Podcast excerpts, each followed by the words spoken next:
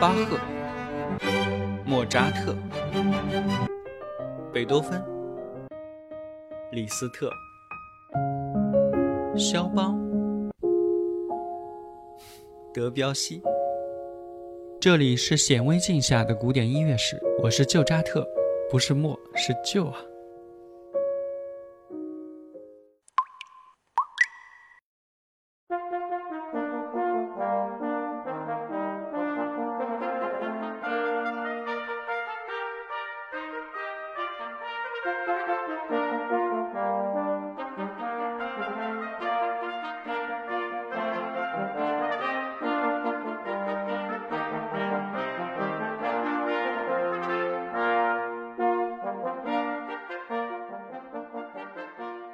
我们现代人呀，听惯了晚期浪漫主义过于戏剧化的音乐，即便是在理论上知道巴洛克是一个协奏曲和对比的年代，大概也没有从感官上的认知吧。因为那个时候的器乐其实并没有什么强烈的对比，在很多人听来只是让人感到心神愉悦的潺潺流水。但是巴洛克啊，毕竟是最早将对比作为音乐结构重要理论的时代。乔万尼·加布里埃里《圣乐交响曲》，其中的弱声与强声奏鸣曲，最早在乐谱上标明了强弱记号，是音乐史上的一个重大突破。它为一直以来的均衡乐音带来了对比性的戏剧因素。后来啊，在晚期浪漫主义中达到了顶峰。提到乔瓦里·加布里埃利，就不得不连带他的叔叔。聊一聊这对巴洛克时期伟大的叔侄作曲家，安德烈·加布里埃利和乔瓦尼·加布里埃利是叔侄关系啊，都是意大利作曲家。他们分别在1510年和1554年出生于威尼斯，而后又于1586年和1612年还是在威尼斯去世。其实威尼斯呀，某种程度上才算是真正的音乐之都啊。这是一个由选举产生统治者，而不是由王公贵族治理下的商业城市。到了16世纪时，达到了它商业繁荣的顶峰。它养成了一种与它的财富、浓厚的艺术氛围以及热衷于浮华的社会风气相对应的音乐传统。圣马可大教堂是这一城市宗教礼仪生活的中心，也是音乐生活的中心。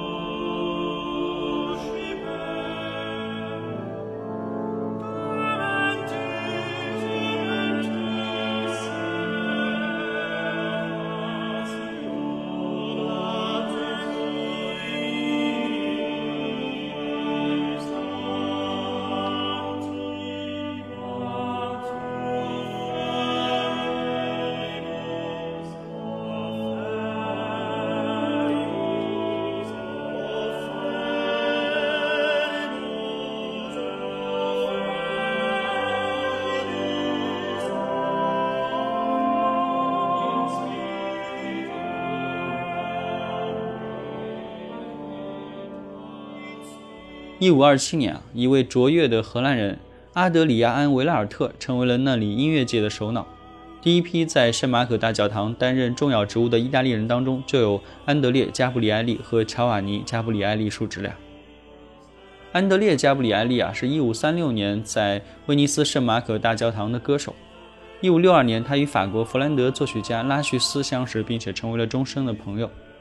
安德烈·加布里埃利。一五六六到一五八六期间，担任圣马可大教堂的管风琴师。他是一位非常多产的宗教音乐和牧歌的作曲家。他的牧歌风格啊，和他同时代的其他人的牧歌相比呢，非常的轻快，紧张度很低，对位非常少。他发展出了一种独特风格的宗教音乐，适应了圣马可大教堂宗教仪式的需要。此外啊，他还非常敏锐地捕捉到了大教堂建筑中所提供的一些新的可能。有的时候他会把乐手和歌手啊分成好几个小组，放在教堂不同的廊下，也就是放在不同的位置上，使听众能够有一种从四面八方都能听到音乐的感觉。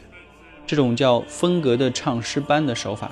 虽然不属于圣马可大教堂或者是威尼斯的专利吧，但是确实是对圣马可大教堂的设计、威尼斯人对浮华的爱好，以及安德烈·加布里埃利的天才回应中得到了发展。安德烈的侄子啊，乔瓦尼·加布里埃利，一五八五年担任威尼斯圣马可大教堂的第二管风琴师，是威尼斯有器乐伴奏经文歌的杰出作曲家之一。他发展了他叔叔的工作，在一五八七年，他出版了一本叫做《协奏曲》的集子，整理包含了他和他叔叔为一些相互对唱或者是相互对奏的小组所写的宗教乐曲、牧歌以及其他作品。这是对协奏曲这一个词的最早使用。乔瓦尼和他的叔叔相比啊，更加的自由，更加的有变化的使用了互相应答的这种创作手法，器乐写法更加的明确和多彩，而且具有一种更有张度以及更加不协和的风格。这对叔侄关系啊，通常是一起合作，但是又各自在各自音乐发展进程中占有一席之地。他们都在16世纪末威尼斯。鼎盛时期的圣马可大教堂供职。1555年，安德烈·加布里埃利成为了圣马可大教堂的乐长。叔侄俩是第一代在那里享有盛名的意大利作曲家。跟同时代的其他作曲家相比啊，他们的乐曲显得更加的轻快，有非常强的田园风格，并且用丰富的节奏类型来丰富主题。乔瓦尼逐渐被看作是文艺复兴时期意大利音乐最伟大的拥护者。他是最早使用协奏曲一词的作曲家。前面我们提到啊，他在一五八七年不是出版了一本叫《协奏曲》的书嘛，收录了他和他叔叔的作品。他为十四个声部和乐器创作了经文歌《传道》，据说是当时最伟大的复合唱作品，并且还出现了巴洛克清唱句式的独奏段落。乔瓦尼的作品和作曲教学上的成就啊，影响很大。他的弟子包括德国人海因里希·许茨，一直影响到了阿尔卑斯山以北的奥地利和德国。叔侄俩对意大利文艺复兴鼎盛时期的音乐啊起着非常重要的作用。尤其是乔瓦尼，他更富有表现力的作曲风格以及具有前瞻性的技巧啊，在文艺复兴和巴洛克之间形成了一条很强烈的纽带。值得一提的是啊，在圣马可大教堂担任合唱团总监的蒙特威尔第。不知道大家对这个名字还有没有印象啊？就是我们前面提过的，在聊歌剧的时候提过的现代歌剧之父啊。他同时也是创作意大利牧歌而闻名的。他和乔瓦尼啊有着非常密切的合作关系。乔瓦尼在生前不遗余力地拥护蒙特威尔第的音乐，而蒙特威尔第呢，也在乔瓦尼死后大力地去推崇他的音乐理念，也是音乐史上在那个时期非常有名的一对音乐家好朋友了。